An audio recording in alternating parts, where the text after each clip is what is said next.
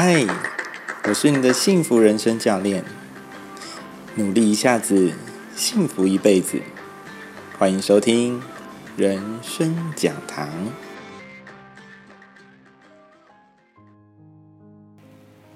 嗨，各位朋友，你昨天过得如何呢？我现在录 podcast，也这样子默默的来到了第三集。原本我这样分享，也是因为因着我的一个朋友，他也算是录制 podcast 我的前辈了。我从旁边这样看着，我对他的表现，我觉得我好生羡慕哦。这不是一种单纯的羡慕而已，而是就这么期待着，也这么努力着，也能够像他一样。那是一种随心所欲的、用力的、自在的，把事情做好。它很自然而然的就很完美了。我觉得在生命的那个路途当中，现在我所要分享的，就是人们觉得那个好辛苦的那部分，是不是能够透过我而变得不同？就如同有一句话一直影响着我：这个世界有没有因为你的存在而变得不一样呢？这句话很哲学。也很深刻的影响着我。那换作是你，这个世界有没有因为你的存在而变得不一样的呢？很有趣的一个提问吧。几个月前啊，我有一个场地基地呢，我带着我的家人一起去那边踏踏青，然后遛遛小孩，帮小孩放放电。大家呢玩着玩着玩着。很过瘾的，正要离开的时候，那个基地的朋友们其中一位跟我就这样聊天聊着，最后留下一句话给我。他说：“旭红，你是一个生命的翻译官。”他因着他的修持、他的修炼，然后转译了一个老天爷的话语，让我知道。说实在，我当下我不知道要用什么样的角度来接受这句话。其实内心的深处是一种开心的感受，但同时它也是沉重的耶。因为一个生命如此的浩瀚，那我该如何能够尽可能的把一个很艰深的学问转换成人们听得懂的白话，还有举例，然后让人好懂？进而启发或者升华呢？我今天想要带着大家从上一次的那个金木水火土，把每两个甲乙啊合成了木，丙丁合成了火，也不叫做合成啦，因为它其实也要分开，也就是木也分成两种，分甲乙；火也分成两种，分丙丁喽。但我这一次想要合回来讲，这样子的话，大家就能够学的比较少一点，因为只需要听五个就好了。金木水火土，OK。讲到金木水火土，很多人很熟哦。但如果你是有学习过的人，你可能等一下会纠正我，不是等一下，是现在你就会纠正我了。嗯，从小大家在讲金木水火土，金木水火土。其实呢，后来我在学习到的时候，哎呦，是这样子的啦。啊，我们怎么都在学相克啊，互相克制的那个克啊，都不学相生嘞。啊，因为金克木嘛，然后木克土啊，那我们都学相克，其实是一种压力，而且也是一种好难受的呈现哦。那我们来学相生好了，也就是说，生命的那个循环不息。生命的那个世代交替，季节的交换，春天变夏天，夏天变秋天。虽然要过冬了，大家都把自己收藏起来，度过这个寒冬。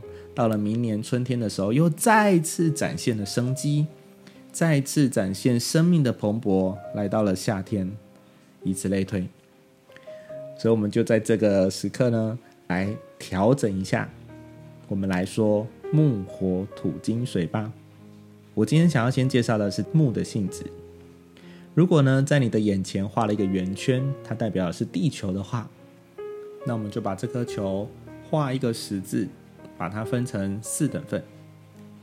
而画的这个十字呢，就有一条横的水平线，我们就让右边的这个点叫做东方，相对的左边就叫西方喽。那十字线的下方，我们称之为南方，上面称之为北方。东方的这边呢，也同时是太阳升起的位置，所以呢，东方面对太阳。太阳照射的是地球上的生物体，木、火、土、金、水，唯一的生物体就是木喽，所以它就照射了木。同时，它也代表着春天。冬天过了的时候，春天照射了太阳，树木、花草展现了生机。这个就是木在大自然当中所处的一个位置和它的基本形态。这个木呢，在古代啊，其实我们人类是有生活的需求的，我们都会呢去外面、去户外、树林里头去劈柴。它可能是干的树木回来就是当柴火来烧，但它如果是湿柴的话，我们就要去曝晒。曝晒完之后，我们一样拿来当柴火烧。而被我们砍伐过的树呢，到了明年的夏天，太阳一照射之后呢，它又会再萌发新芽。换个角度来看，如果它不是树木，它是我们播种种菜。长程来看，长时间来看，我们会将它收割来食用。那您看哦，蔬菜长起来是被我们食用的，我们种的树结果时，结实累累，然后呢，什么人都能够去食用它。你看这棵树，不管它结实累累到多少。或多多，你是好人，你也能吃；你是坏人，你也能吃。这棵大树长得非常的大，非常的茂密，非常的阴凉。那所有的人都可以在树下乘凉，不论你是好人还是坏人。讲到这边，你就可以发现，树代表的形态、性情是一种仁慈的展现。如果用在人的身上来展现的话，他就是说，哎，我们这种人哈，就是很有恻隐之心啦。这种人可能还会做点善事哦，或者性子很耿直，性情很随和。也因此，就有一句话叫做“仁慈无敌人”。这个人就是善良啊。那你说他如此的善良，他要树立什么敌人啊？什么敌人会讨厌他呢？前两天我整理了家里，身体身心都是疲惫的，而心情也蛮烦躁的。那个时候我就想要趁着还有精神，天还亮亮的，我想要把两大摞大小不一样的废纸啦、纸箱啦，它放在机车的踏板，再去废弃的回收厂。不知道你有没有看过那种大型的资源回收厂呢？哦，真的是大型的哦。那个一进去的时候，就是满山满谷的垃圾，啊，这是我的说法。当然，对那些回收业者来说，那些都是黄金哎。当然，对我来说，那些纷乱的那些环境呢，是让我心情好不起来，一直都觉得那就是不干净啊。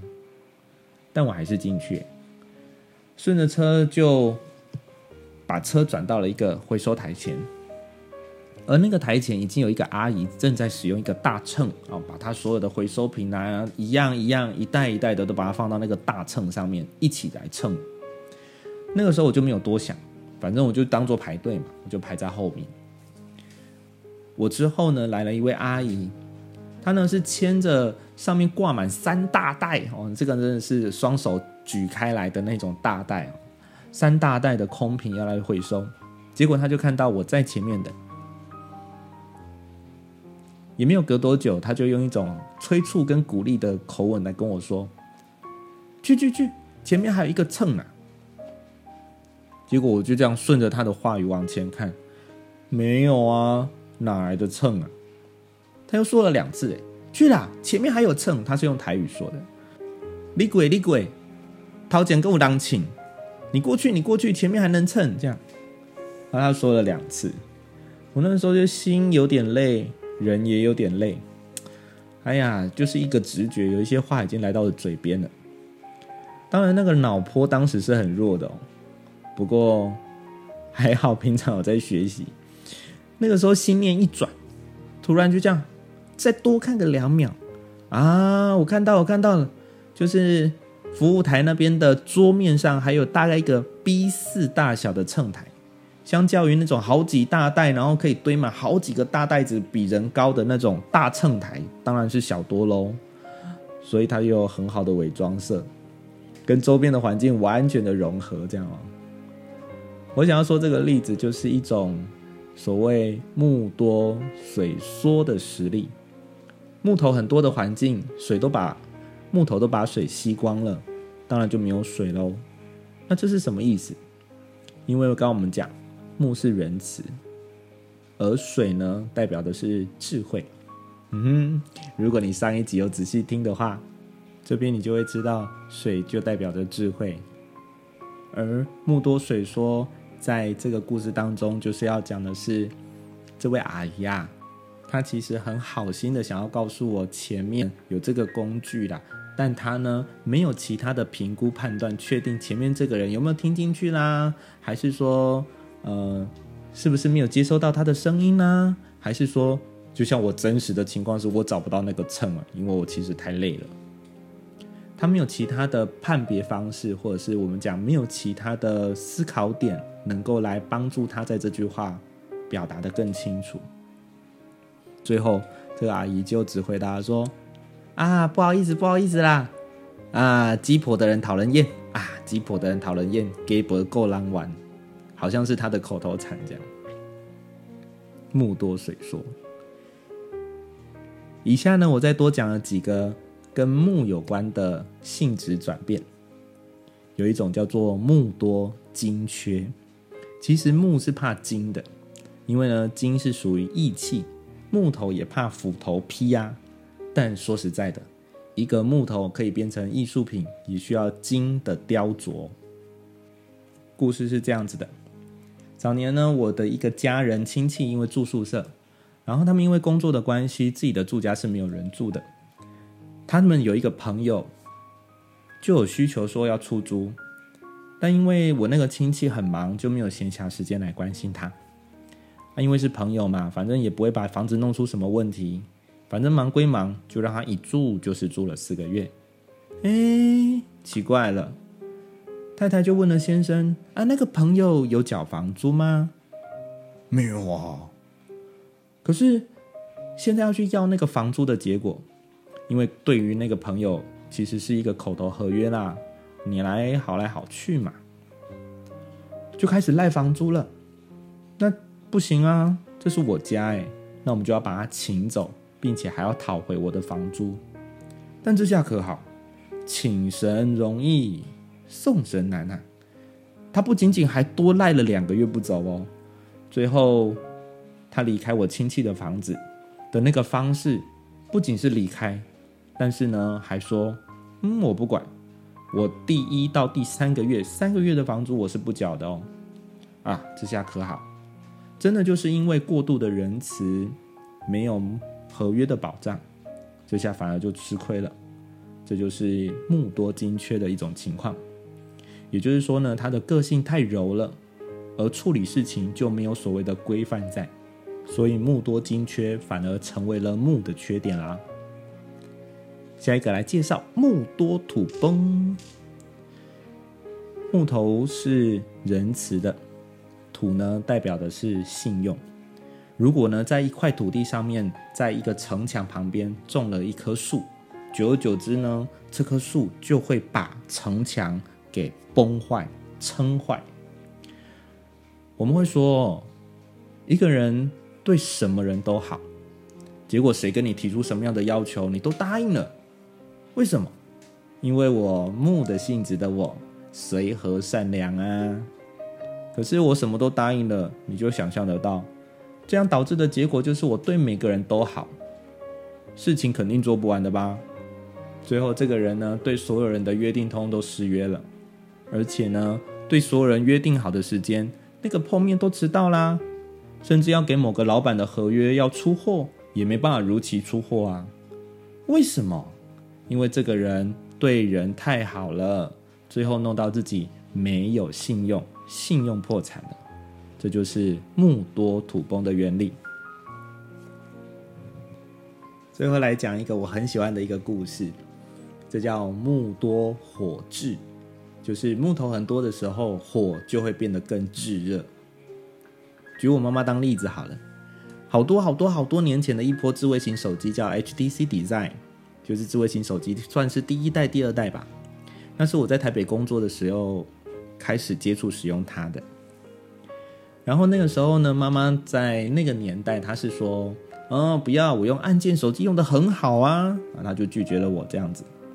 But 我就觉得这是个趋势，我就非常用力啊，极尽所能的就邀请她用用看嘛，OK 的啦。现在呢，键盘手机买不到啦，但是他依然坚持很多年就对了啊。那后来真正的能够让妈妈爱上甚至习惯用。智慧型手机的原因，是因为呢，他去参加了同学会。那个时候去参加同学会，都是三十年不见的好同学啊。那个时候他最看重的这些同学，就问他：“你有没有赖可以加？哎，我们来加群组好不好？”然后每天都有很多的图片跟影片的交流。那个时候呢，就真的勾起了我妈妈那种心中的那把火，就觉得：“哎呦，这个东西怎么那么重要，那么好玩啊？我怎么都会不知道呢？”然后他回来就会主动问喽，就会说：“哎哎，那我怎么把影片存下来啊？